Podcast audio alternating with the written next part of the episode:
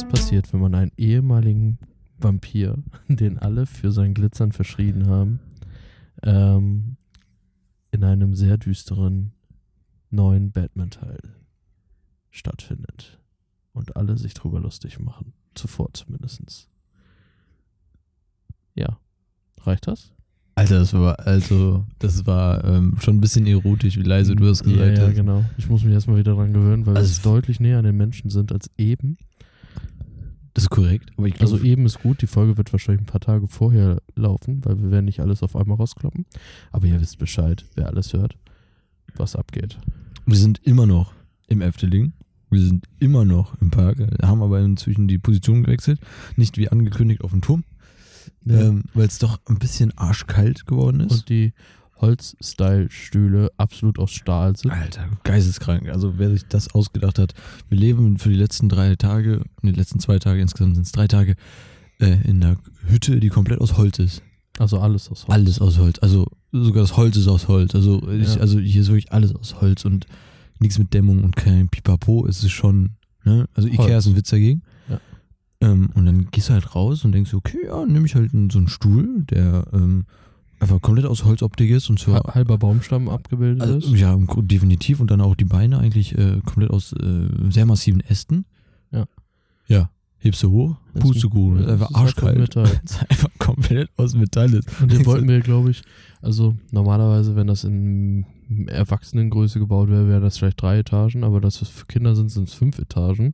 Also sehr schmale, sehr enge Decken und alles wollten wir diese Dinger da hochtragen. Ja, der Turm, also der wäre, also ab, absolute Katastrophe. Das hätte vorne und hinten hätte es nicht funktioniert. Und dann haben wir so gedacht, hey, wir haben jetzt halb elf, ne, halb zwölf, halb zwölf, halb Wollte ich gerade zwölf. sagen. Und es läuft ja einfach niemand mehr rum. Kurz vor zwölf sogar. Obwohl, der Witz ist ja eben beim Gassi gehen, äh, sind noch welche Müll wegbringen gegangen. Ja. Das stimmt. Aber äh, grundsätzlich, hey, was, was, wow, hier sind sehr viele Geräusche gerade. Ähm, ja, und dann dachten wir, wir setzen uns einfach direkt vor unsere Hütte, wo einfach tagsüber sehr viel Verkehr war, muss man so sagen. Also hier ist echt die Hauptverkehrsstraße im Grunde, die genau vor unserer Hütte vorbeigeht. Was natürlich ultra interessant ist für den Hund, der die, die ganze Zeit Fernsehen hat. Ja, auf jeden und äh, in seinem, einfach in seiner Natur, in seinem Hals kitzelt es jedes Mal, wenn jemand vorbeikommt, einmal kurz den anzubellen. Ja. Aber, äh, ja, aber muss, muss man ein bisschen böse gucken, dann äh, macht das auch nicht. Weil es wird schon sonst sehr anstrengend für die Stimme. Muss man halt einfach sagen, wie viel Verkehr hier ist. Mhm. Aber genau, genug von äh, vom Efteling. ja, das Thema haben wir im Grunde schon ein bisschen angeteased. Genau. Hauptsache, wir laufen durch so eine Fantasy bunte Welt und jetzt reden wir über The Batman. es ist, ja, ich meine, ähm, jede schöne Welt hat auch eine dunkle Seite. Ja, so wie der dunkle Ritter. Ne, der Schatten, er zieht auf. Ja, genau. Ich hatte jetzt nicht den, den Spruch, um weiter auszubauen. Also ich würde halt schon behaupten, dass die, die Aktion, die am See war, wo es drei, viermal geplätschert hat in dem See, wo Hätte man gepasst, überhaupt ja. nicht versteht, warum. Weil da ist kein Tier Das drin war ge- Aquaman. ja, okay, ja, oder so. Also Ja, war bei schon, Batman, das nächste, was an Wasser kommt, ist der Pinguin. Und Mr. Freeze, aber der hat gefrorenes Wasser. Ja, das ist korrekt. Also der bleibt dann auch im Wasser. Obwohl, Killer Croc. Killer Croc. Ah, das stimmt. Ah, scheiße, Killer Croc ist eine verdammt ekelhafte Vorstellung, wenn man merkt, dass es ein bisschen plätschert. Und Alter. ist so ein Tümpel ist.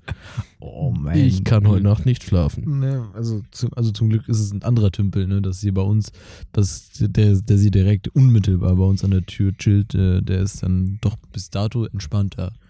Ja. Aber ich gehe davon aus, wir nehmen jetzt das Thema andere Batman-Bösewichte und setzen das nochmal ans Ende, weil wir wissen, es wird wahrscheinlich einen zweiten und dritten Teil mindestens geben. Und das werden wir wahrscheinlich am Ende nochmal ein bisschen weiter ausführen. Und ich würde mal vermuten, wir versuchen erstmal ein bisschen spoilerfrei zu sein. Alter, weiß ich nicht. Spaß. Erstmal, wir sind absolut vom Timing perfekt. Der Film ist gestern im Kino gestartet. Die, Po- also die, die, die ganze Produktion hat ein bisschen länger gedauert. Nein, Spaß. Der Film ist fast schon wieder aus den Kinos raus und läuft jetzt seit drei Tagen, wenn ich nicht, mich nicht irre, in Amerika in HBO Max. Ja, Ist es dann für uns äh, auf Sky dann wieder verfügbar oder muss ich mir einen Äh, VPN holen? ich hoffe schon. Offiziell darf man doch nie sagen, dass du den VPN nutzt, um im anderen Land äh, Serien zu gucken. Das ist ja illegal. Ähm, dann könntest du ja Netflix in, weiß ich nicht, Humpolunku bieten, buchen uns halt 33 Cent im Monat. Boah, aber da muss man, muss man echt aufpassen, weil dann kostet es ja eventuell die Accounts. Je nachdem, wo du dich jetzt als VPN da mit Netflix stimmt, einwählst, ist momentan Deutschland dann doch schon recht safe. Ja, das auf jeden Fall. Aber anderes Thema und Netflix ist, glaube ich, nicht so interessant wie The Batman. Sollen wir mal so, fangen wir mit einer kleinen Zusammenfassung an oder wollen wir ein bisschen unseren Ersteindruck? Gib mir gerne eine Zusammenfassung. Da sind wir auf jeden die Fall alle Zusa auf dem gleichen Stand. hier. Zusammenfassung ist relativ easy. Es geht um einen Wahlkampf in Gotham City. Wir reden von Batman Jahr 2. Also Jahr 1 wurde übersprungen. Zum ersten Mal haben wir in einem neuen Batman keine elendlange Origin-Story und die ewig fallenden Perlen der Kette seiner Mutter. Wie in jedem Film deutlich demonstriert wurde. Ähm, Jahr 2, das bedeutet, Batman ist noch sehr unfokussiert, nicht klar an seiner Linie und zieht sich sehr in sein Kostüm zurück. Das ist absolut comic-akkurat umgesetzt worden. Dann haben wir das Problem von Batman. Batman hatte ja am Anfang eher so Gegner wie Falcone und äh, andere Mafia-Bosse, sagen wir es so. Und irgendwann gab es so hm, einen Punkt, wo wir später auch drauf eingehen werden, der alles verändert hat. Wo die Gegner auf einem anderen Level sind, auf einem anderen Wahnsinnsgrad. Und wir bekommen hier es mit dem Riddler zu tun. Der Riddler, gespielt von Paul Dano, in einer Version, die wir bis dato noch nie gesehen haben und selten gelesen haben. Ja. Mehr werde ich nicht, glaube ich, auf die Story eingehen. Ähm, so als kurze Zusammenfassung. Eigentlich sollte jeder, der den Film noch nicht gesehen haben, vielleicht auch nicht hören, aber Ja, äh, hauptsächlich, also auf jeden Fall erstmal den Film gucken.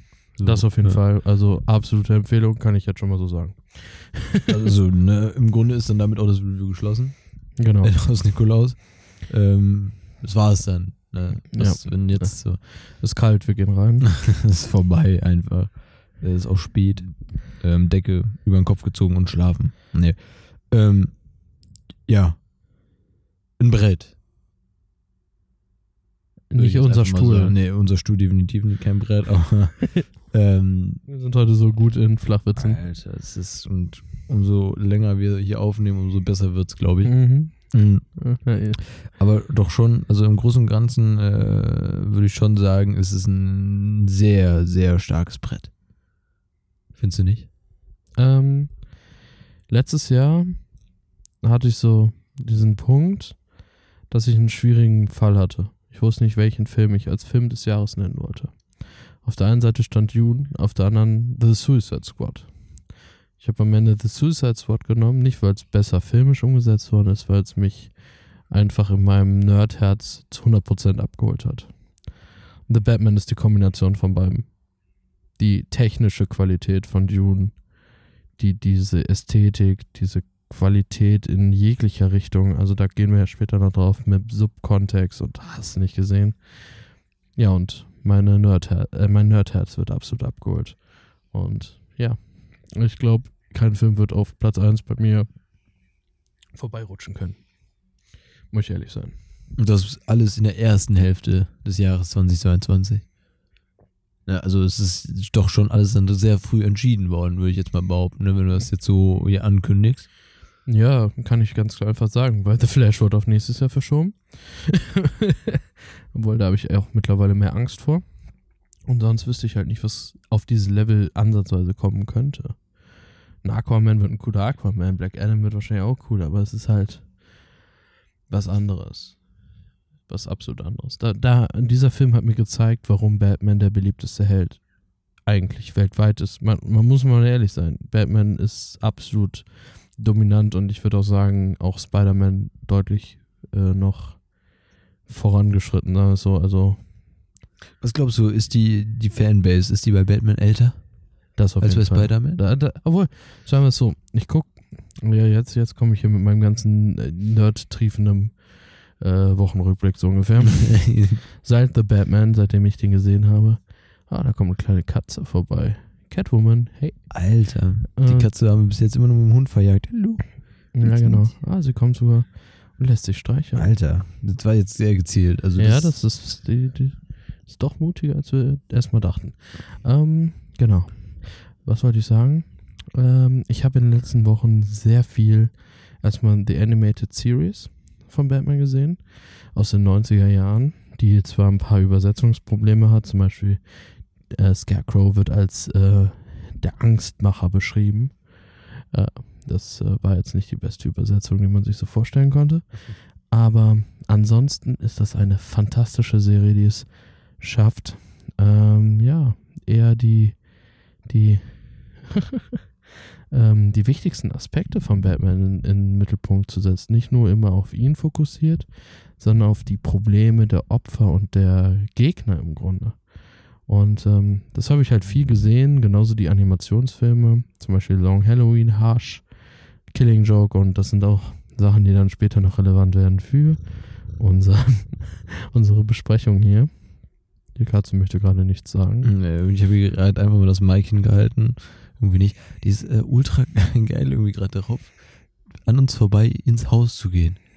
Mhm. Aber ja. ich glaube, wenn du wüsstest, dass da halt ein Hund ist, der nur ein bisschen größer ist als du, aber auf jeden Fall auf Konfrontationskurs äh, drauf äh, unterwegs ist. Ne? Also der, der hat richtig Bock. der Ramazamba gerade nur schläft.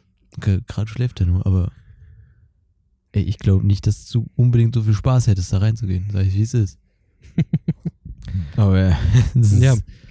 Äh, was, was ich sagen wollte, dadurch habe ich sehr viel Kontrastprogramm zu den Comic-Vorlagen gesehen. Und viele Animationsfilme sind halt fast eins zu eins Umsetzungen der Comics, haben eine andere Art und Weise, halt die Ästhetik, Ästhetik runter, äh, rüberzubringen.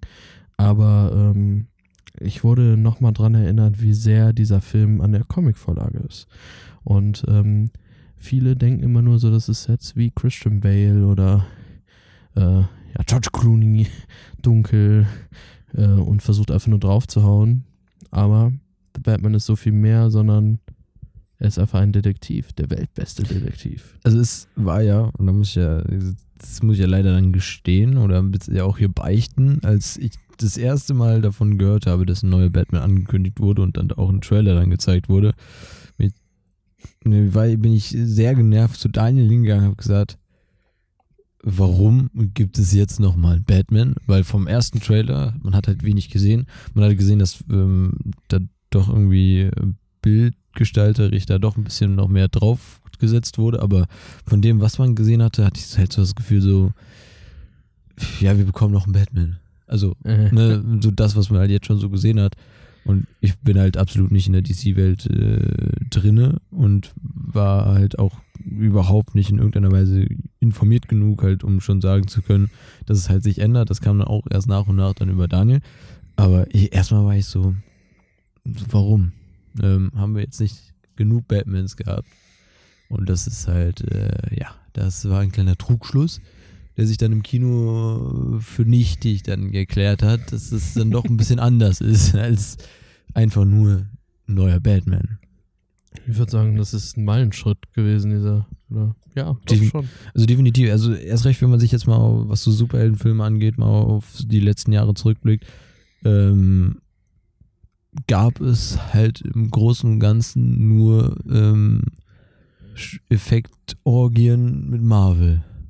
Ja. So, als so richtige Superhelden, also richtige, ne, wie man sehen möchte, aber halt als so Superheldenfilme, die halt auch groß dann gefeiert wurden und pipapo. Und da ist es dann halt eben mit diesem bunten Anzugsträgern und halt hier und da schlechte gemachte Effekte, ist es dann einfach nochmal ein geisteskranker Meilenstein, wenn man sich dann in Batman setzen kann, wo man das Gefühl hat, da sind so gut wie keine Effekte, also so in Und wenn sie sind, sind sie on point. so, also das hat das ist niemals in irgendeiner Weise negativ aufgefallen, also mir überhaupt nicht.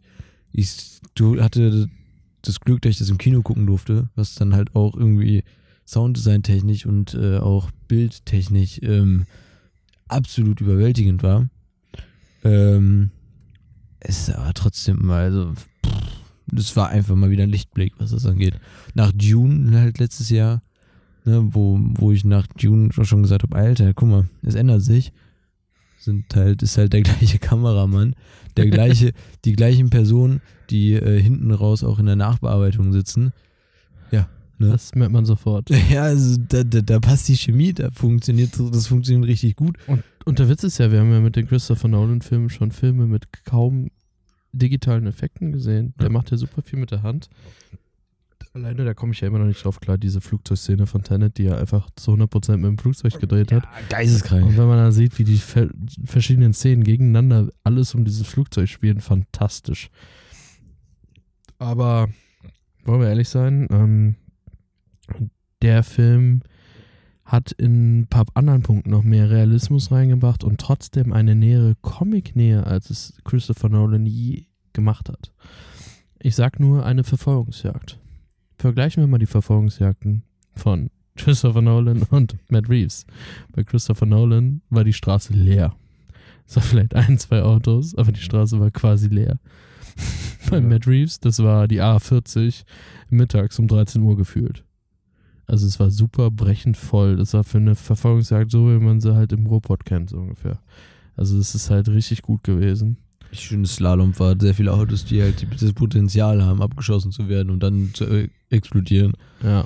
Schon, schon nochmal eine Ecke anders. Natürlich haben wir eben vorher die schöne berühmte Szene mit dem LKW gehabt, wo der Joker drin sitzt. Ja. Ne, dafür, da bietet es sich halt einfach an, dass die Straße leer ist, aber auch da haben wir halt dann wieder wirklich einen LKW, den die da einmal komplett geflippt haben. Ja. So. Ja, es sieht Ähm. alles gut aus, aber es ist dann in diesen Punkten halt nicht realistisch. Es ist halt, äh, ja, coole Bilder vor Realismus. Ja.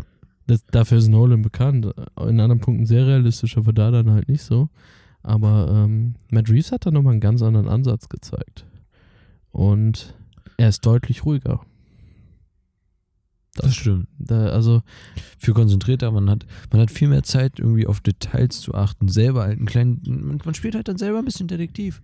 So, ne, die ersten, die ersten Rätsel, wo es halt die ganzen Wortspielereien, ich glaube, aber das erste Wortspiel, oder, oder sogar, also ich glaube sogar zwei Wortspiele, die halt nicht so gut im Deutschen funktioniert haben, leider, mm, ja. muss man sagen. Ähm, die halt, wo die halt trotzdem im Stumpf eins zu eins übersetzt haben, weil ich das recht interessant fand. ja. Aber ähm, wiederum, natürlich, dadurch, dass äh, man dann auf die Idee kommt, kurz mal es in seinem Kopf zu übersetzen, weil es halt ein englischer Film ist. Äh, und dann fallen dann einem auch diese Wortspielereien auf und dann kann man da gut miträtseln. Ähm, das macht dann natürlich auch Spaß. Ähm, hier auch wieder ein Film, wo in irgendeiner Weise irgendwas Geschriebenes oder ähm, außer halt Namen oder eben äh, irgendwas, was dann in irgendein Interface reingetippt wird, es war übersetzt. ja. Und das ist auch schon wieder äh, ein bisschen was her, wo ich das das letzte Mal gesehen habe. Ich überlege gerade, wo habe ich das zuletzt gesehen? Manchmal sieht man das halt, das ist echt cool, aber es ist wirklich selten. Also es ist halt aufwendig as fuck, muss man halt dazu sagen, dass du Ja, halt ich überlege gerade, irgendwo, das habe ich in den letzten zwei Jahren mal im Kino gesehen. Aber welcher Film war das? Marvel war es nicht, die machen ja nichts irgendwie. War das Tenet sogar? ich weiß es nicht, ich kann es dir nicht genau sagen. Aber es könnte sein, tatsächlich. Ja. Ja. Ja. Naja, gut. Ist aber ja es, auch äh, das ist halt, aber halt, es fällt halt positiv auf. Natürlich wäre es dann nur noch geil gewesen, wenn man irgendwie, keine Ahnung, die Wortspiele vielleicht in irgendeiner Weise gedreht, also angepasst hätte, dass das vielleicht gepasst hätte, aber gleichzeitig kann man dann einfach darauf setzen, dass eventuell die Zuschauer das dann checken oder so. Keine Ahnung. Ähm, da, dazu muss ich mal so ein bisschen was, also sagen wir es so, jetzt wird auf jeden Fall gespoilert. Ähm, der Gegner ist ja Riddler. Und sagen wir es mal so, er connected auf eine Art und Weise mit Batman. Weil Riddler sieht halt genauso wie Batman Probleme in der Gesellschaft, weil ungerecht, also diese Welt ist einfach absolut ungerecht. Die ist viel düsterer als das, was wir bei uns haben, obwohl wir schon vor korruptionstriefende De- äh, Politik haben. Überall weltweit. Ist halt richtig ekelhaft. Und ähm, in diesem Film sieht halt der Riddler in Batman einen, einen Leidensgefährten. Und die Rätsel sind halt deswegen schwierig zu übersetzen und anzupassen, weil das haben viele kritisiert und ich frage mich warum. Weil die Rätsel waren nicht für uns, nicht für die Polizei, sondern für Batman. Und das war ein Rätsel, wo der Riddler schon gemerkt hat, dass er auf derselben Wellenlänge in manchen Ideen ist wie Batman, und Batman hat halt auch so gedacht, weil der Riddler eigentlich ein sehr intelligenter Typ ist, der halt in den Comics immer nur an sich selbst gescheitert ist mit seinem Perfektionismus und nicht an dem, dass Batman ihn so ausgetrickst hat, obwohl Batman als der einer der klügsten Menschen überhaupt gezählt wird. Also ich glaube, ich habe letztens einen Vergleich gesehen von DC-Charakteren, da war nur noch Lex Luthor drüber. Und der wurde halt von Dr. Manhattan in Doomsday Clock als intelligentester Mensch der Erde gezählt.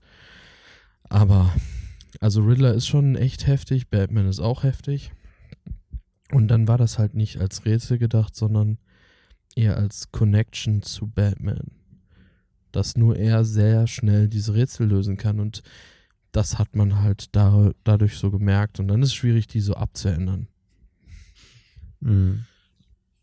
Das stimmt. Also es ist, aber es ist halt einfach nur positiv aufgefallen, dass es halt eben auf der einen Hand diese Übersetzung gab ähm, und dann halt auf der anderen Hand nicht so irgendwie das nicht so gut funktioniert hat. Aber man muss, man muss halt ein bisschen mitdenken, weißt du? Das ist halt, ja, ich, das, das bricht jetzt halt auch nicht die Krone ab. Dafür hat, hat der Film viel zu viele Details, die halt verdammt gut aussehen und halt durch so durchdachte Szenenbilder und so etwas, dass dann alles geisteskrank gut aussieht dann ähm, ist halt so ein, so ein Satz im Dialog, der dann ähm, einmal in zwei Stunden gefühlt kommt, äh, ist es dann, ist dann auch okay. Ne? Das, kann, das kann man einfach nicht auf so. Fall. Wir haben ja sowieso in Deutschland eine gute Synchro und ich muss aber auf jeden Fall äh, die, die Leistung äh, nochmal in Englisch alles angucken, weil der Robert Pattinson extra seine Stimme trainiert hat für Batman. Und das will ich halt gerne mal in, im Originalton dann hören. Aber da gab es halt nicht die Chance zu. Eine Szene, die geleakt wurde, die halt rausgeschnitten worden ist, da hört man ihn minimal, weil eigentlich ein anderer Charakter im Mittelpunkt steht. Ähm, ist dir aufgefallen? Wir haben nämlich vorher nicht drüber gesprochen. Ist dir aufgefallen, oder ich glaube, ich habe es nur ange angedeutet, wie sehr mit Szenengleichheit der Riddler und Batman auf eine Stufe gesetzt worden sind, bevor es ausgesprochen worden ist oder man den Riddler überhaupt richtig wahrgenommen hat. Mhm. Doch schon, ja. Weil die erste Szene ist quasi, wie der Riddler jemanden beobachtet und diese Person dann am Ende umbringt. Und diese Szene ist exakt mit einer der ersten Szenen von Batman verglichen, wo er Catwoman beobachtet und dann am Ende zu ihr trifft quasi. Ja. Und solche Szenen, solche, ja, Spiegelbilder in dem Sinne, hat dieser Film regelmäßig. Und das ist halt super faszinierend, wie das halt aufgebaut worden ist, ähm, um halt zu verdeutlichen, dass die auf einer Wellenlänge sind. Dadurch hat dieser Film das unbewusst im Kopf des Zuschauers impliziert. Dafür muss man natürlich aufmerksam gucken aber viele werden es, glaube ich, gar nicht wahrgenommen haben, dass dadurch eine deutlich kürzere Introduction für ja, den Riddler nötig war. Weil man ihn im Grunde dadurch schon angepasst gezeigt hat, irgendwie durch Bruce Wayne gesprochen hat. Mhm. Ich meine, das trägt sich ja auch durch den ganzen Film durch, halt immer, immer wieder dieses, der Riddler stellt sich halt auf, die, also er stellt sich auf dieselbe Ebene. Oder dann halt ab einem bestimmten Moment sogar drüber, über Batman, der da, also ja.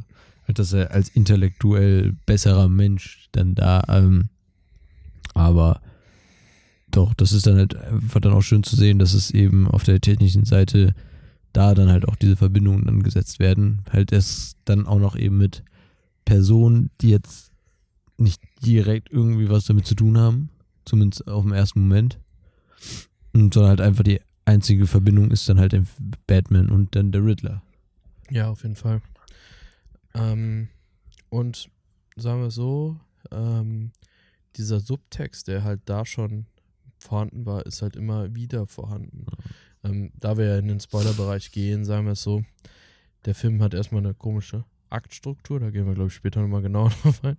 Aber ähm, man hat das Gefühl, als ein äh, Herr Falcone das Leben verlassen hat, dass der Film schon vorbei war. Deswegen komische Aktstruktur.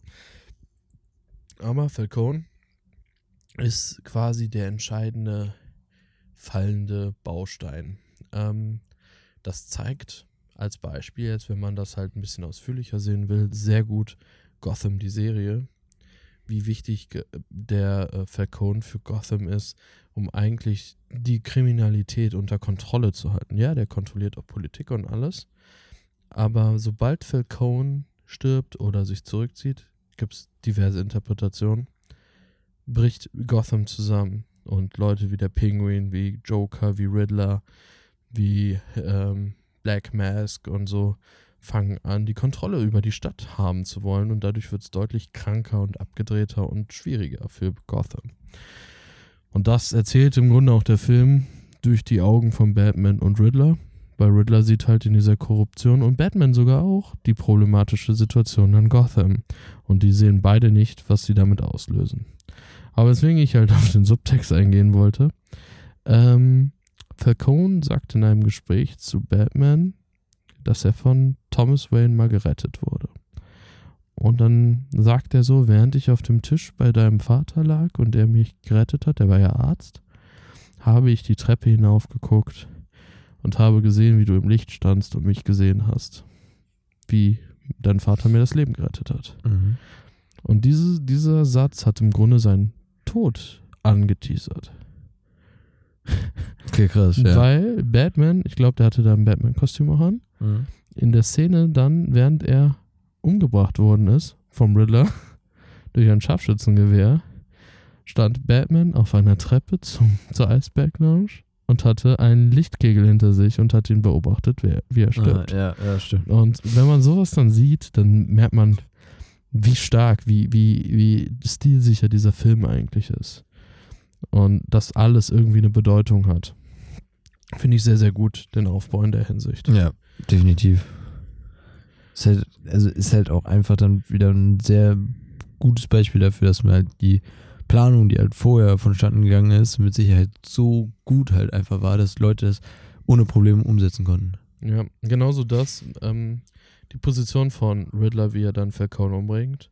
Da könnte man meinen, ja, Batman war da ja fünfmal, hat, ist ihm das gar nicht aufgefallen. Und der Witz ist, man könnte meinen, ja, das ist vielleicht ein Plothole irgendwie. Wir versuchen jetzt noch gerade eine Lösung aus dem Nichts her herzuzaubern, wie der Riddler die ganze Zeit die Kontrolle drüber hatte. Nein, es gab diverse Szenen, wo Batman da vorbei ist und man im Hintergrund in dem Fenster ein Fernglas gesehen hat, wie der Riddler ihn beobachtet hat. Ja. Und man denkt, das ist einfach, das ist durchdacht, das ist, das kann einem auffallen, es muss einem nicht auffallen und der Film bietet es aber, dass es, sagen wir mal, stichfeste Alibis hat in dem Sinne. Also das funktioniert einfach. Gefällt mir extrem gut. Mhm. Es ist halt, also generell, der Film ist ja von sehr vielen Details halt einfach geplagt. Jetzt würde ich das nicht sagen, aber halt einfach geführt. Also so, so vieles und was halt sehr, sehr mir halt im Kopf geblieben ist, sind dann halt einfach, wie viele Details halt im Sounddesign drumherum waren.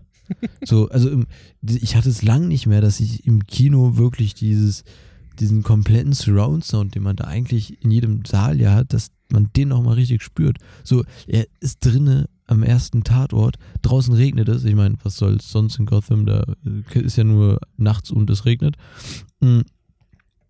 Und du hörst halt hinter dir die ganze Zeit das Plätschern. Ja. Und das ist halt so geil, das ist so ein geiles Feeling so für den Zuschauer, dass du halt echt zweimal überlegen musst, ey, macht gerade hinter mir einer in seine Cola-Dose? oder ne, was, oder ist das wirklich richtig schön im Film? Und das war halt schön im Film und das ist halt dann Das, schön. Das, das waren auch so Szenen mit dem Plätschern, also mit dem Regen. Da war ich an Sieben erinnert. Sieben hat auch jede Nachtszene mit Regen gezeigt. Mhm. Und das ist auch witzig. Batman hatte jede Tagesszene ohne Regen und jede Nachtszene mit Regen. Ja, das stimmt. Also es ist halt wieder so eine Bildsprache, die einfach extrem. Also man kann sagen, was man will, der Matt Reeves hat sich Gedanken gemacht. Der hat da auch mehr einen Thriller oder ein, eine Detektivgeschichte draus gemacht, als den Batman, den wir kennen. Mhm. Batman war immer Hau drauf, ich habe Gadgets, ich bin jetzt voll der kranke Typ. Aber hier, der, der geht zur Polizei, der läuft mit der Polizei durch die Tatorte, alles kostümü kostümiert, er geht ganz gemächlich dadurch und analysiert wie ein Detektiv die ganze Situation. Das ist so anders. Ähm, so sehr Comic. Weil es halt in den Comics oft ist, dass er Ja. halt richtig rätselt. Das kann man, glaube ich, als, sagen wir mal, Nicht-Comic-Leser nur durch die Arkham-Spiele nochmal begründen und zeigen, dass es schon da war. Ja. Das ist halt. Also ich meine, allein, dass wir eben hier auch diese, also dass halt sich der Film so auf diese Comic-Vorlagen, ne, da bist du ja jetzt noch nach und nach dran, die nochmal genauer für dich zu entdecken, aber halt so darauf stützt, ist halt schon echt sehr, sehr cool zu sehen, weil man halt weiß, wenn diese Idee ja schon da ist, dass man es halt immer noch, es muss ja nicht eins zu eins umgesetzt werden, sondern einfach nur als Inspirationsquelle zu dienen, um dann eben einzelne Sachen rauszunehmen, ist halt echt stark, weil damals halt sich dann schon Leute den übelsten Gedanken drum gemacht haben, warum das jetzt so sein sollte. Und dann nimmst du einfach mit. So, also das ist doch von der Idee her, es ist ja immer dann ein safes Ding. Eigentlich. Natürlich. Ähm, ich habe jetzt zum Beispiel so einen Comic, der als Vorlage erwähnt wird, ist The Long Halloween. In dem geht es darum, dass der, lass mich nicht lügen, er heißt, glaube ich, Calendarman, mhm. an Feiertagen tötet. Ja. Und wenn man so beachtet, äh, der erste Tod in diesem Film war, glaube ich, war das Halloween? Ich meine schon, ja. Ja. Und ist dann halt daran schon angelehnt, diese, dieses mit, mit ähm, ja, Begründung zu töten, mit, mit Zeitraum. Und äh, dieser Fall hat sich auch relativ lang gezogen, so wie man es verstanden hat. Mhm. Also in der Hinsicht haben die versucht, ein bisschen diese Long Halloween-Zeitplan einzusetzen. Man kann halt nur nicht jetzt in einem Mainstream-Film, ist es halt am Ende immer noch, weil wir reden hier von The Batman, ähm, kann man halt keinen Calendarman als Gegner einführen. Ja. Calendarman ist halt absolut comic-akkurat, aber der Riddler funktioniert besser. Ja, ich, ich meine, was hat denn der Riddler am Ende gemacht? 100 Calendarman. ja. Und auf der anderen Seite ähm, war ich sehr an Hush erinnert. Äh, da geht es zwar um einen, um den Gegner Hush halt, aber dieser hat zeitweise in den Comics äh, mit den anderen Bösewichten gespielt und die für sich spielen lassen. Mhm. Und äh, das hatte ich zwar jetzt in diesem Comic nicht mit den Bösewichten so auf die Art und Weise gespürt, sondern dass Riddler halt mit Batman gespielt hat. Der hat dem quasi Brotkrumen hingelegt, die nur Batman lösen kann, wie wir eben schon gesagt haben, auf einer Wellenlänge und alles. Aber er hat im Grunde wie ein Controller hat er ihn durch die Geschichte kontrolliert.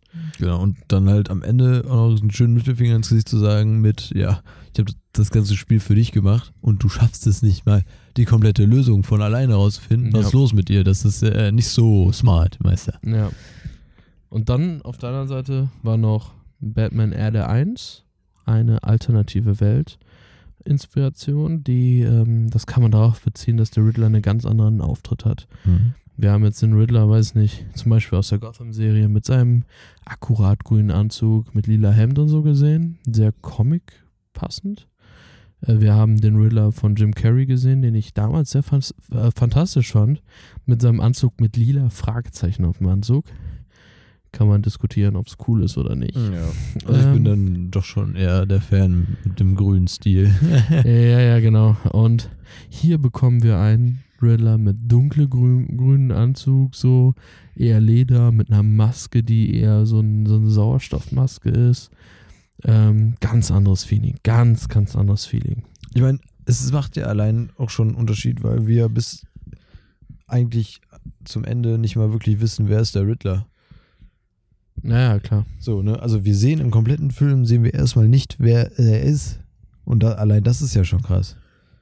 Das, das hast du ja heute auch nicht mehr. So, du siehst, am Anfang siehst du, wie jemand getötet wird und dann siehst du halt auch, wer das tut. Dann ist halt, dann, dann ist nur die Frage so, wo ist der Kerl? Und wie schaffen jetzt die anderen darauf zu kommen? Hier weißt du, wer es schuld ist, alles. Weil er sich natürlich auch öffentlich dazu bekennt, aber du weißt nicht, wer er halt im Endeffekt genau ist. Und allein dieses Rätselraten, was dann natürlich auch irgendwie für Filmbegeisterte recht spannend ist, weil man dann sich auch fragt, wer steckt dahinter, ne? Welcher, welcher Schauspieler ist es am Ende? Welches Gesicht dreht sich da einfach um und grinst da mal schön in die Ka Kamera und sagt dann so, moin, ich bin der, Ritt der Riddler, ähm, ist auch echt sau interessant. Ja, das ist der Witz. Ich wusste leider vorher, wer ihn spielt. Ich wusste auch, wer der ominöse Typ im Gefängnis ist. Weil ich halt, ich krieg das halt erschreckend schnell mit. Ähm, aber Paul Dano, muss ich sagen, perfekter Auftritt. Perfekter Auftritt bin gespannt, ob wir später mit einer anderen Figur bei Matt Reeves an einen Joker von Heath Ledger kommen, der in meinen Augen viel zu weit vom Comic weg ist und deswegen jetzt sage ich es hier offiziell, alle, die sagen, der wäre der beste Joker aller Zeiten, haben keine Ahnung. Ähm, äh, der hat zwar gut gespielt, aber der ist kein Joker.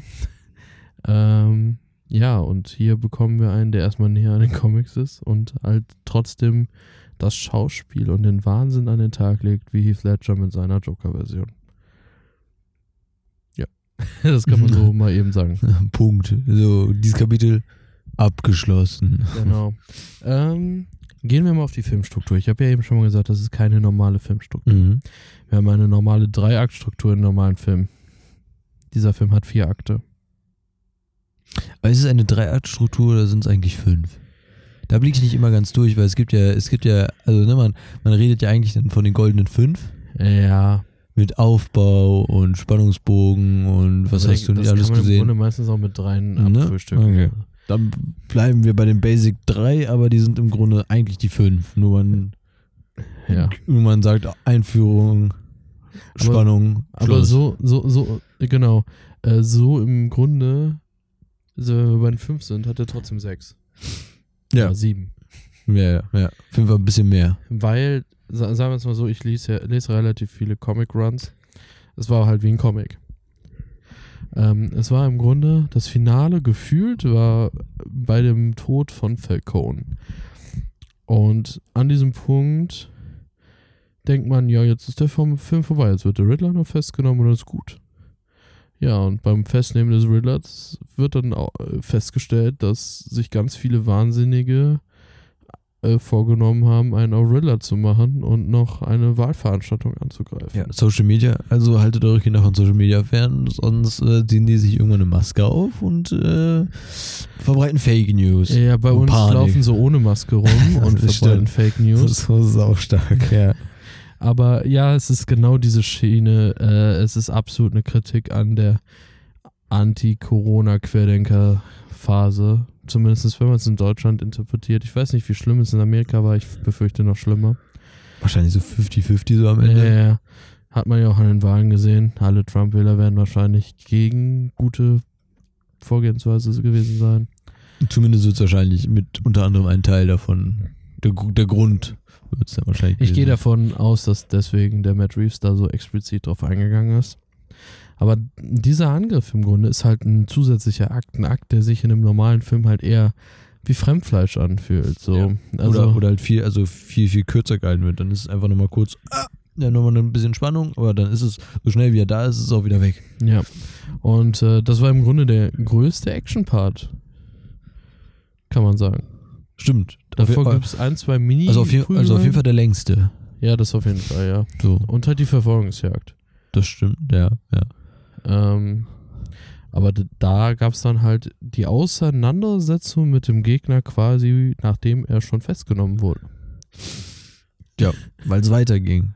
Ja. Einfach, einfach weil kurz mal die Reddit-User sich dazu entschieden haben, da dem Meister da hinterher zu laufen. Ja, genau. Und ähm, das fand ich sehr faszinierend und das gibt mir halt so als Comicleser noch mehr die Bestätigung, hey, das nimmt jemand ernst. Ja. Und äh, jemand, der einfach nur ins Kino geht, ist vielleicht erstmal verwirrt, aber freut sich vielleicht dann doch. Wer weiß. Wenn wir schon davon sprechen, dass man sich an etwas erfreut. Die äh, Internetseite in, im Film, ne? Die gibt's wirklich. Du hast die angeguckt, ne? ich habe sie mir angeguckt. Ich bin nämlich auch bis zur letzten Sekunde im Kino geblieben, weil so ein bisschen, äh, da, das hatte ich dann leider doch schon mitbekommen, dass da am Ende nochmal noch mal ein bisschen was kommt. Also, ich habe gedacht, da kommt ein bisschen mehr, aber im Grunde war es einfach nur ein kleiner Glitch-Effekt mit der Riddler schläft nie oder so etwas. Ich bin mir nicht mehr ganz Mhm. genau sicher. Und dann ist da halt auch nochmal die Seite, wird dann nochmal genau, äh, ja, der Link wird dann nochmal aufgezeigt. Ähm, dann äh, einfach mal nach dem Kino direkt mal auf die Seite gegangen. Und die Seite ist so cool. Also zum einen natürlich haben wir halt die kleinen Riddles, die aber so also ein bisschen Stani-Dinger sind, aber je nachdem, wie weit du halt reinkommst, werden sie halt auch echt immer schwerer. Die sind leider nur auf Englisch. Ähm, aber es ist so geil, wenn du halt irgendwas falsch eingibst, dass der Riddler dich so frontet, das ist richtiges Cybermobbing, was dann da betrieben wird. Und das ist halt schon krass, wenn man sich das mal überlegt. Das ist schon sehr, sehr krass. Ähm, auch schon ein bisschen frech, aber na, das ist cool. Es ist so ein kleines Gimmick, was dann trotzdem funktioniert. Also, das ist sowieso immer cool, wenn so ein bisschen so Filme Einfluss nehmen auf das, was wirklich ist. So, ich glaube, bei Matrix gab es diese Trailer-Seite auch, ne? Ähm, Finde ich halt immer cool, wenn man so drei Schritte weitergeht. Weil, wenn man überlegt, hier gab ja diverse Musik- oder Film-, Seriensachen, wo dann explizit eine Nummer sehr wichtig war. Und die Leute dann da angerufen haben und die Leute terrorisiert haben. Heute gibt es extra Nummern, die nicht blockiert, äh, nicht genutzt Ja. wurden. Aber dann hat man halt solche Wege, um dann ein bisschen so äh, dem Zuschauer, der dann erschreckend oft nach sowas forscht, halt auch was hinzulegen. Jetzt ja noch ein bisschen Futter noch ne, für, für zwei, drei Tage nach dem Kino dann auch noch hat. Und das ist halt, das ist halt spannend, das ist nochmal durchdacht und es ist halt einfach äh, schön, weil da nochmal ein bisschen anderes Herzblut, finde ich, dann da drin steckt. Ja, das auf jeden Fall. Aber ich finde sowieso, da- das habe ich ja schon jetzt öfter ange also angesprochen. Man merkt, der Matt Reeves ist ein Fan. Dem ist das wichtig. Und ähm, der äh, hat auch schon gesagt, er möchte mindestens Teil 2 und 3 machen. Mhm. Er macht jetzt eine Serie über Arkham und den Pinguin. Zwischendurch war noch über Gotham PD im Gespräch. Und dieser Weg von DC finde ich sowieso gut. Jetzt mit der Peacemaker-Serie nach The Suicide Squad. Und jetzt kriegen wir halt das. Gefällt mir richtig gut. Ähm, was sagst du eigentlich zum Pinguin? Hast du den Schauspieler erkannt? Ja, natürlich, also ja, beim besten Willen. Das wäre also wäre nicht dann schade, ne? Dann kann man nochmal sich ganz kurz äh, in die Filmgeschichte nochmal reinsetzen. Aber äh, es hat auf jeden Fall Spaß gemacht. Ich hatte, ich hatte schon Spaß mit dem Pinguin aus Gotham, aus der Serie. Ja, Fand ich recht interessant. Der, der ist sehr, sehr comic-akkurat. Ja. Ich finde ihn auch sehr, sehr klasse. Aber es, ähm, der hat auf jeden Fall sehr viel Spaß gemacht. Ja, und ich fand aber auch interessant, viele haben Colin Farrell nicht erkannt. Das ist halt krass, wenn man sich das mal überlegt. Ja. Also ich meine, zum einen ist es krass, weil ähm, da ja doch gut Maske auf jeden Fall gearbeitet hat. Ne? Ja, war richtig gut. aber ähm, trotzdem so überhaupt nicht zu erkennen, ist Ja. nochmal eine andere Ecke, weil es gibt dann doch schon so den einen oder anderen auch schauspielerischen Merkmale, wo man dann schon jemanden daran erkennen kann. Aber es hat auf jeden Fall Spaß gemacht, ist nicht negativ aufgefallen, dass man halt so googelt, äh, wer ist das, sondern es ist dann, wenn dann eher so ein so, hm, wer war das denn nochmal so ganz aber genau? Du, du musst jetzt sagen, uns fällt es auf, aber der normale Kinobesucher wird Colin Farrell nicht erkannt haben. Keine Ahnung, bestimmt nicht. Ähm, leider. Ja. Aber, also, Willst du mal auf die Kamera eingehen? auf die Ich glaub, Kamera. da kannst du mal- erklären als ich. Auf die Kamera? Also, Kameraführung. Der äh, DOP, der Director of Photography, der, der Kameramann Nummer 1 für den ganzen Film, ist der gleiche wie bei Dune.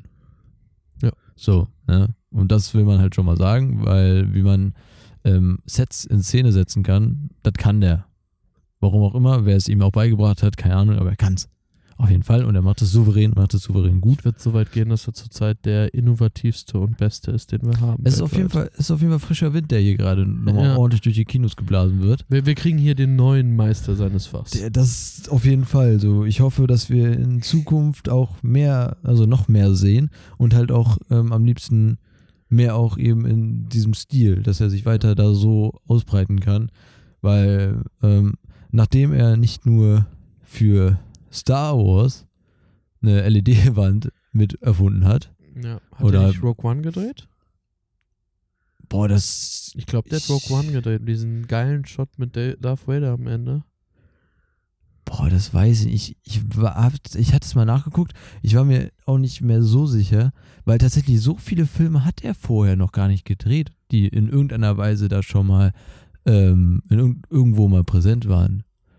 Aber auf jeden Fall ist halt in seinem, seinem äh, Erfindergeist, um die Filmtechnik noch weiterzuentwickeln, um die, einfach die Kunst dahinter noch schöner zu gestalten, wie halt zum Beispiel eben mit dieser LED-Wand, also was heißt, es ist keine richtige LED-Wand, das sind ja spezielle Kristalle, die gezüchtet wurden und pipapo, damit man halt einfach den Greenscreen ablösen kann, wie wir es halt in The Mandalorian dann gesehen haben und zukünftig auch in, oder halt auch schon in diversen anderen Filmen, aber halt auch zukünftig noch viel größer, in einem viel größeren Stil und dass man halt wirklich dann davon spricht, dass der Greenscreen und der Bluescreen einfach nicht mehr in diversen Situationen unbedingt eingesetzt werden braucht, weil die Arbeit, die man sich am Set dann machen kann, ähm, einfach viel entspannter dann halt auch für den Schnitt und alles ist, weil das ganze Thema Reflexion auf Rüstung oder sonst irgendwie irgendwo ist dann einfach Geschichte. Du musst es nicht mehr nachrendern. Und das ist halt cool. Geisteskrank cool. Und was er jetzt hier halt Ein Geschenk für Disney. Ey, auf jeden Fall. Aber mm, irgendwie nehmen die es ja nicht so ganz an, habe ich so das Gefühl.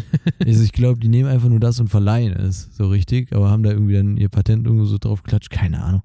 Aber was er hier gemacht hat, weil, also Leute, die sich eventuell damit schon mal ein bisschen auseinandergesetzt haben ähm, und selber versuchen, eventuell in der Freizeit einen, einen Filmlook mit der normalen DSLR oder so etwas ähm, nachahmen zu können, ähm, die stoßen dann doch recht schnell an ihre Grenzen, weil man sehr viel rausholen kann mit Lichtsetzung und Pipapo. Aber ähm, spätestens im Thema Objektive ist dann ganz schnell einfach mal, also dann kommt man nicht so richtig auf diesen Look, den man gerne haben möchte. Und was dann halt einem, der sich da ein bisschen mehr damit aussetzt, dann direkt halt, ähm, oder halt mehr damit auseinandergesetzt hat, direkt mal so ins Auge sticht, sind dann anamorphische Objektive. Anamorphische Objektive, kurz einfach nur damit ähm, Personen das äh, vielleicht verstehen können, sind im Grunde dafür, also daher bekannt, dass man zum Beispiel, wenn äh, Autos fahren, dann hat man ja nicht nur diesen kleinen Lichtschein, der wie eine Kugel in die Linse geht, sondern man hat so einen schönen Streifen. Das sieht immer richtig, richtig ewig aus und richtig, oh, sexy. Das hast du halt mit jedem, mit jeglicher Art des Lichtes in der Reflexion, weil halt die Objektive speziell mit einem Glas vorher noch so gebaut sind, dass man eben dann diese Streifen sieht. Die sind auch an den Rändern, ähm, was die Tiefenschärfe oder halt Tiefenunschärfe angeht, je nachdem, wie man sich äh, angucken möchte, nochmal ausgeprägter.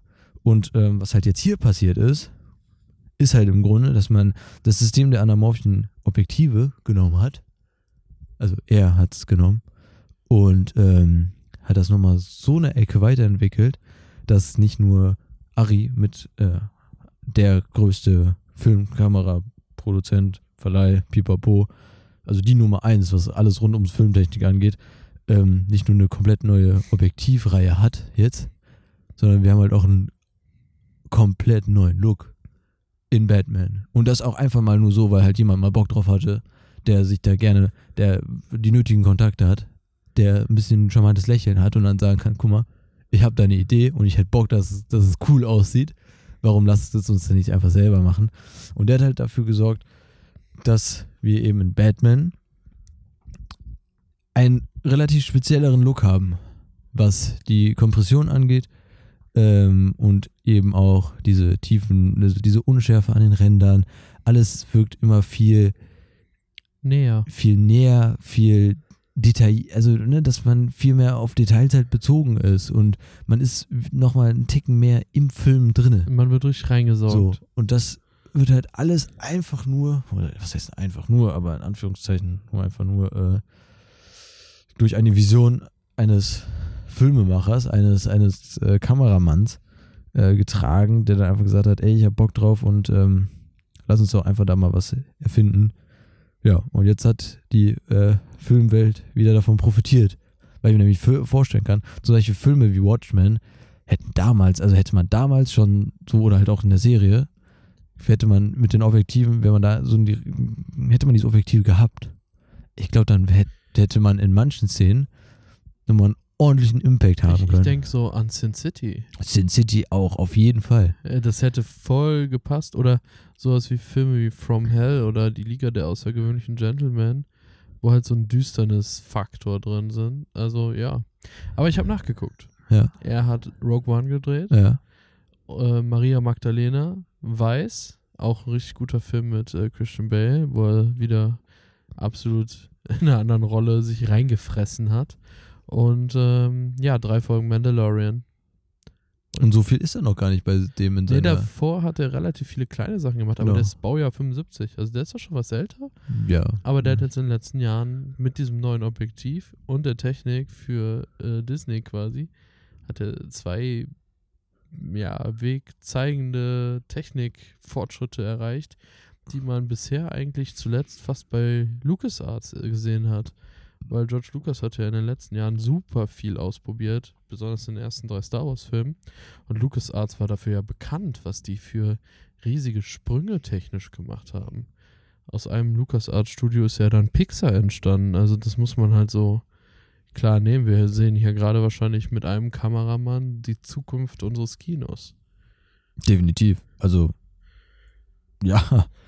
Also, wenn ich mir vorstelle, wie viele Filme jetzt einfach in der Zukunft, die einfach so in, auch in so einen ähnlichen Stil halt gehen mehr wollen, dann davon profitieren. Man muss halt einfach generell mal gucken, wie sich die Objektive einfach zum Beispiel auch auf ein anderes Setting ausüben. Wir haben es jetzt ein düsteres Setting. Wir haben ein, ein, ein Setting, was, also ne, es ist ein Detektiv-Setting. Hier kommt es aufs Details an. Hier wird. Aber hier, du musst auch reingesaugt werden Ja, müssen in den Film. natürlich. Also bei einer Rom-Com, äh, Kannst du vergessen. Also, ich meine, aber da werden auch zum Beispiel keine anamorphischen Objektive generell. ja, klar. weil es halt wieder diesen spezielleren Look hat. Aber wie, keine Ahnung, wo, wo, wo könnte man das eventuell Was, was ist mit sowas wie Tribute vom Panem Genau. in den, in den, in den Rundensystemen, in diesen, in diesen, äh, um das einfach nochmal abzuheben. ja, So, ja. Oder auch in den finalen Filmen, wo die durch die, die Tunnel und die Gebäude, während alles im Kriegszustand ist, das könnte.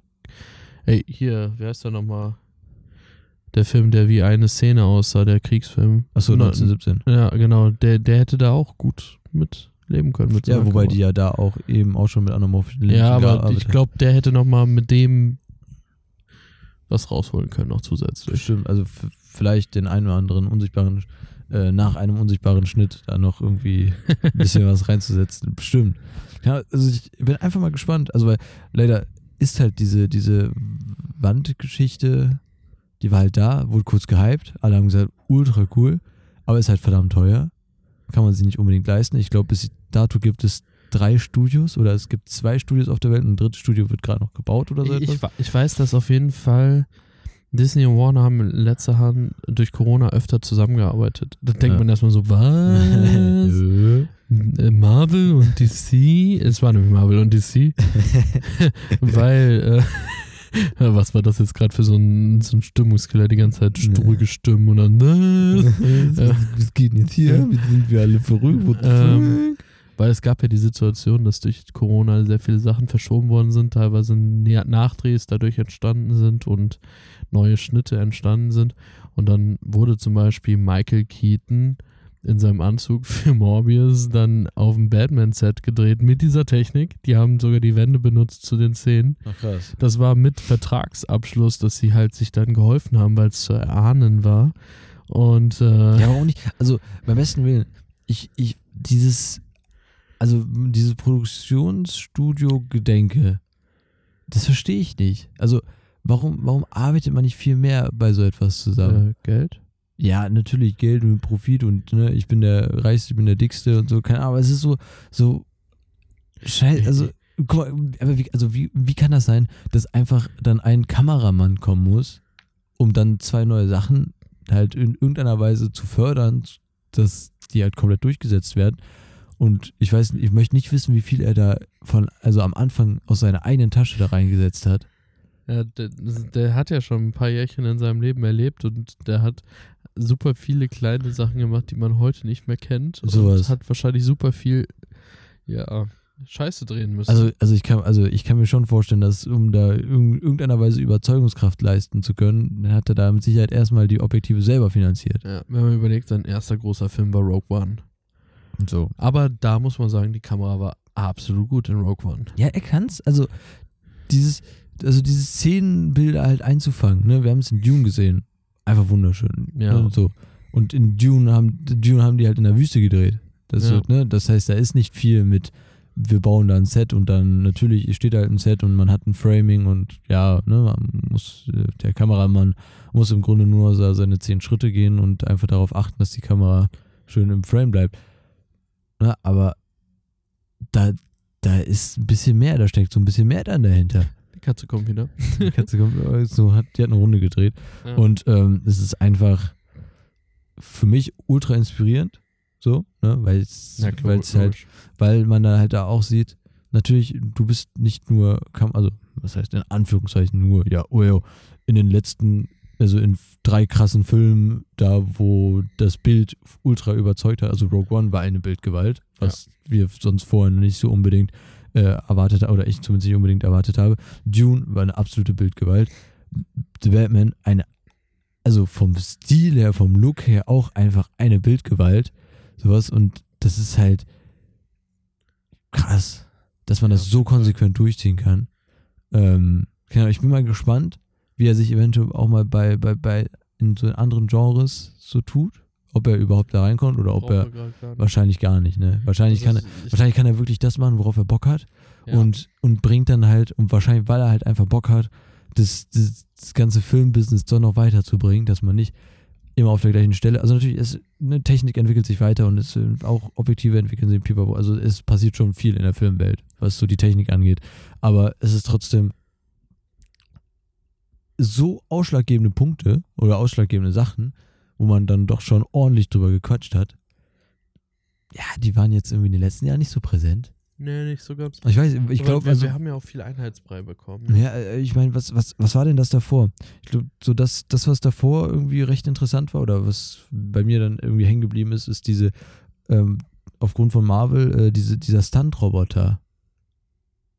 Also es ist im Grunde ist es Mhm. eine Figur, die halt saugut ähm, die menschlichen Bewegungen nachahmen kann und die wird halt inzwischen wird die so in diesen ganzen Disney Disneylands und Disney Worlds eingesetzt, wenn da so äh, Spider-Man irgendwie von A nach B springt, was halt ultra echt aussieht, aber du musst halt keine Menschen mehr da hinsetzen und der Vorteil halt bei solchen Robotern ist, dass der immer eins zu eins die gleichen Bewegungen machen kann. Aber gab es sonst irgendwas? Eigentlich in den letzten Jahren weniger. Man hat sowieso, Technik ist ja sowieso, es fühlt sich eher um so Mühverbesserungen an. Ähm, was manchmal viel macht. Also wenn, wenn man überlegt, alleine bei Konsolen, bei der letzten so, ja, sieht geil aus. Und jetzt, ja, sieht geil aus mit Raytracing. Ja. Also, was ist der andere Schritt bisher? Und ähm, ja, Liebhaber werden es sehen, aber die anderen halt noch nicht. Die denken nur so, krass. Aber der Gedanke ist ja nicht, dass es jeder erkennt, sondern der Gedanke ist, dass es einfach den Zuschauer mit dem richtigen Effekt belegt. Ja. Rogue One würde ich sagen, dass auch die Kamera sehr viel dafür ausgesagt hat, dass der Film so beliebt ist. Weil die Story war jetzt nicht krass. Ja, also also, die Charaktere.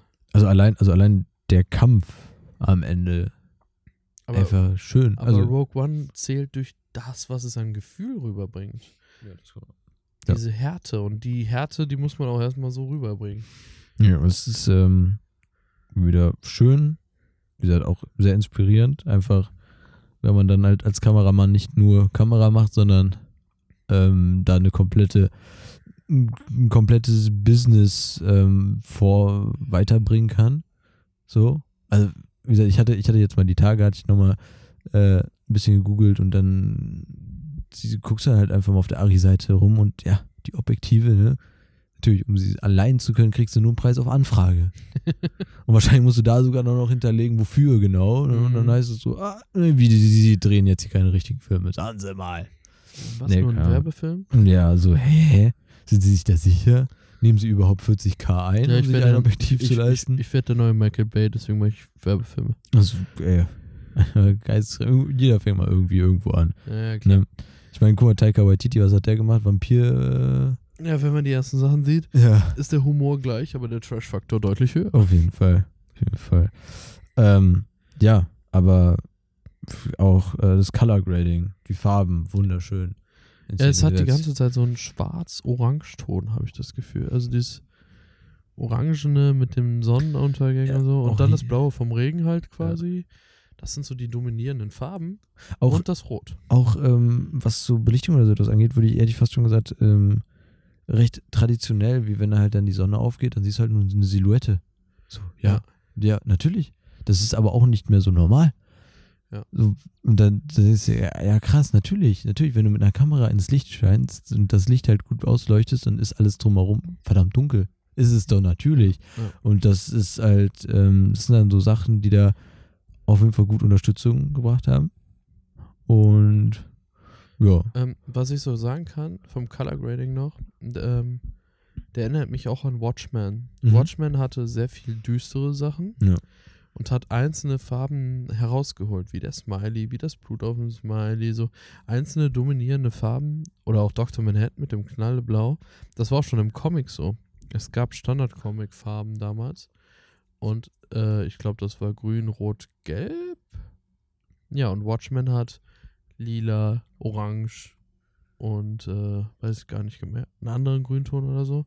Die sind da schon in dem Comic halt invertiert gefühlt gewesen, Mhm. haben was anderes gewählt. Und in dem Film ist es halt eben auch so, dass es sehr düster war und nur einzelne Szenen farblich rausgezogen worden sind. Und das hat halt The Batman komplett äh, übernommen im Grunde, weil ganz wenige Szenen wirklich farblich aussagekräftig waren. Zum Beispiel, er rettet später in einem überschwommen, also ja, hier unter Wasser zusammenbrechenden Gebäude, sagen wir es so, rettet er Menschen und macht so eine Leuchtfackel an. Und dann ist ein Shot von oben, wo man sieht, wie die Menschen wie so Rattenschare hinter ihm hergehen. Ich finde, das ist auch ein sehr interessanter Punkt für seine Entwicklung. Ähm, und diese rote Farbe sieht einfach aus wie die ganze rote Farbe in den Postern, in der kompletten, in der kompletten Werbelinie quasi. Und der Witz ist, vorher ist sie gar nicht so dominant. Diese Szene setzt sich einfach als einzige Szene so durch, weil es auch ein absoluter Schlüsselmoment ist. Batman ist vorher, äh, man kann so sagen, man sieht nicht viel Bruce Wayne. Ähm, das ist halt äh, wahrscheinlich d- der weiteren Inspiration Batman Ego zugute zu halten. Weil Batman eigentlich, was viele nicht denken, der wird nicht, der ist nicht direkt dieser, dieser, ähm, ja, Milliardär und äh, einer, der halt ähm, nachts die Frauen aufreißt oder ja, tagsüber, weil nachts hat er was anderes- anderes zu tun. Mhm. Das muss er erst lernen. Batman denkt am Anfang, gut, ich muss jetzt leiden dafür, dass meine Eltern gestorben sind, weil ich einen Fehler gemacht habe. Ich muss das besser machen, aber ich darf auch nichts Gutes haben. Also bin ich tagsüber im, in mich hineingezogen, bin depressiv. Diese Form haben wir bei Robert Pattinson jetzt perfekt gezeigt bekommen, muss ich ganz klar sagen. Und nachts gehe ich halt auf die Straße und ich bin nur das, die Angst. Ich will dem Bösen zeigen, dass sie Angst haben. Ich will den kleinen Kriminellen zeigen, ihr bleibt zu Hause, ihr, ihr kriegt nur auf die Fresse, wenn ihr mich seht. Und dieser Punkt, wo halt diese Fackelszene ist, bricht Batman mit seiner Einstellung. Er geht von der Angst zur Hoffnung für den normalen Bürger über. Weil er auf eine menschliche Art und Weise den Bürgern da eine Sicherheit gibt und auch der Polizei zeigt, ja, ihr habt mich vorher zwar akzeptiert, dass ich bei euch war, aber jetzt habt ihr auch die Hoffnung, wenn ich da bin. Jetzt, jetzt äh, kritisiert ihr nicht durchweg, dass ich da bin und dass mich Gordon, der, der, der mich vorher schon durchschaut hat, mich reinlässt, sondern jetzt ist der Punkt erreicht, wo ich Hoffnung sein kann. Also im Grunde wird die komplette charakterliche Entwicklung mit einer, ja, perfekt mit Farbe unterstrichenen Szene dargestellt. Und das ist, das, das spricht dann halt wieder für den Plan von Matt Reeves und auch die Kamera von Greg Fraser. Ja. Und das ist einfach fantastisch. Wenn wir schon äh, hier bei schönen Zusammenspielen sind, ähm, was halt, mh, was, was hältst du vom neuen Alfred? Ähm, ich fand ihn sehr gut. Er hatte sehr kurze Szenen, aber er war so ein bisschen so dieses, ja, diese, diese Kritik an, an dem depressiven Zurückziehen. Also er war nicht dieser Alfred, wie man ihn jetzt bei Gotham oder so gesehen hat. Er versucht halt immer seinen Master zu pushen, sondern er war eher ein bisschen picky und hat halt versucht, den Bruce halt wieder in, ins Reine zu bringen. Und dafür, dass er so wenig Szenen hatte, hat er das in den Szenen sehr gut umgesetzt, finde ich. Ja. Ja. das hat mir auch sehr, sehr viel Spaß gemacht, ihm zuzugucken, muss ich definitiv sagen.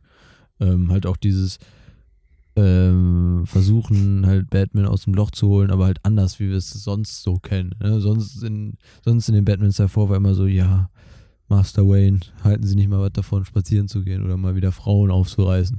Und hier ist halt so richtig so, yo, wenn du deinen Arsch nicht hochkriegst, dann geht hier der komplette Laden, der geht hier unter, weißt du. Das- Das kann nicht funktionieren und du musst dafür sorgen, dass du am Ende hier noch überhaupt ein Haus hast. Wa- wa- Was ich mir so gedacht habe bei dem Film, diese Depri-Phase ist halt bei Batman im ersten Jahr ziemlich oft vorgekommen.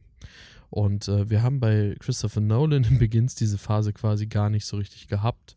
Die wurde leicht angeteasert mit seinem Gefängnis, mit dem, was er durchgemacht hat, um halt diesen Entwicklungsschritt zu machen. Aber es war nicht wirklich existent. Es, da, das war wirklich mehr Telsch wieder, ne? Ja. muss man halt so sagen.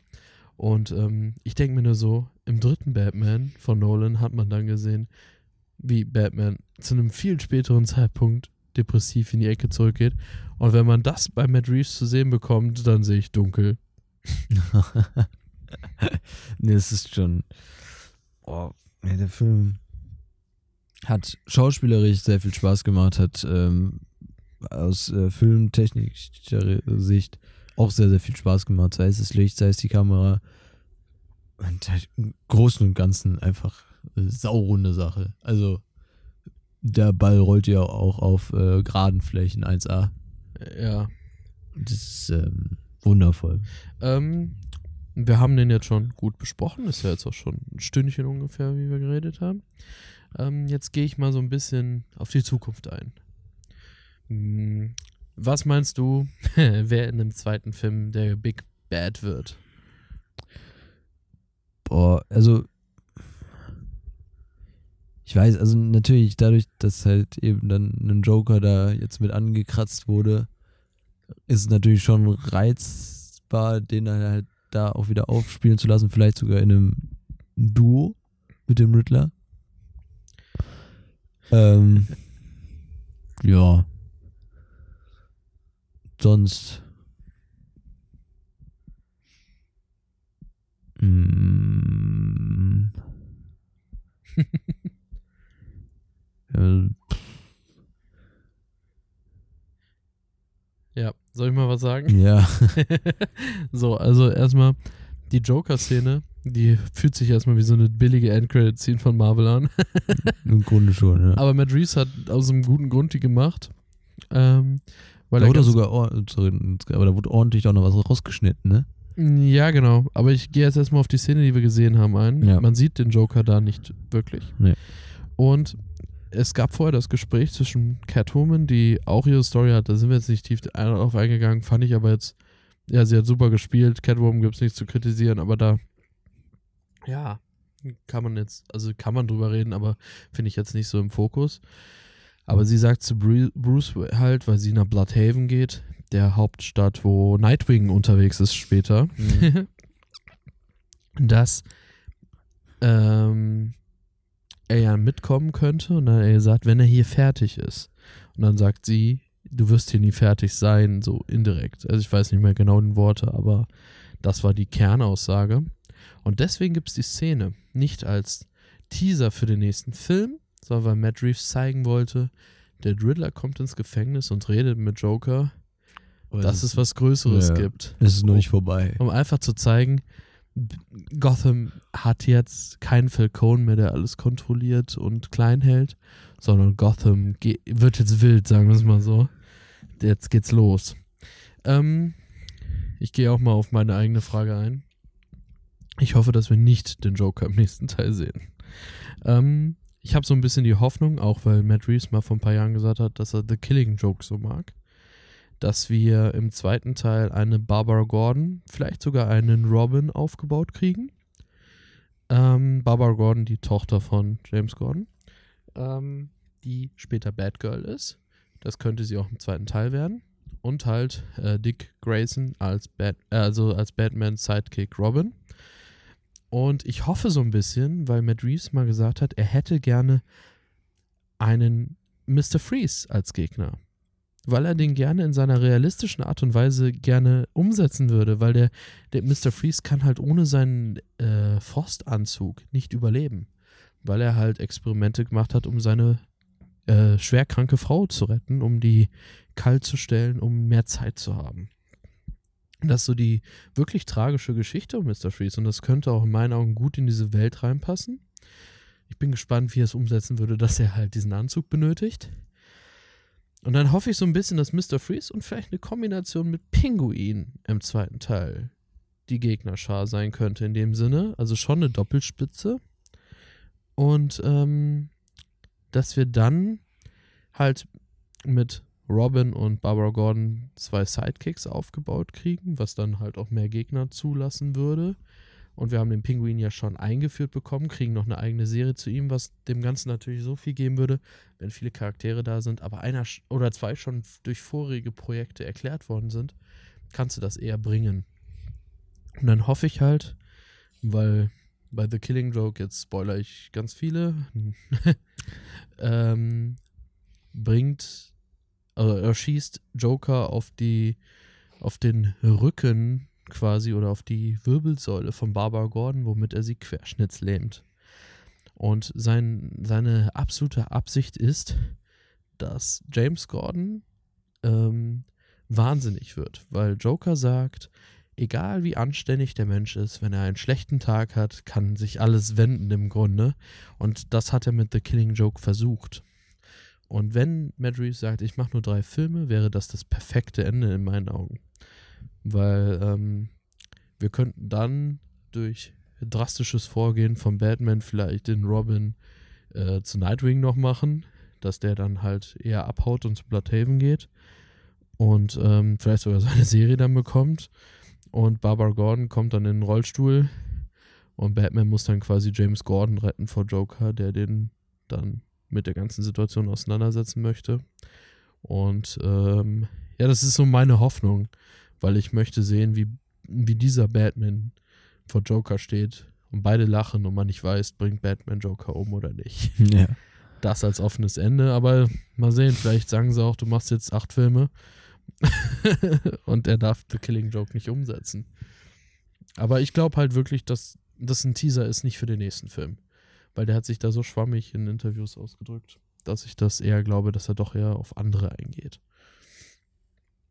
Aber da gibt es ja sehr viel Potenzial. Auf jeden Fall. Also, ich meine, dadurch, dass wir jetzt auch einen Film gesehen haben, wo es einfach nur um den Riddler ging, Ja. glaube ich, wird da aus jedem Bösewicht, den es da in irgendeiner Weise irgendwie irgendwo gibt, glaube ich, da kann ordentlich was rausgezaubert werden. Ja, äh, Und obwohl dann auch was er hat im also- Grunde drei Bösewichte spielen lassen.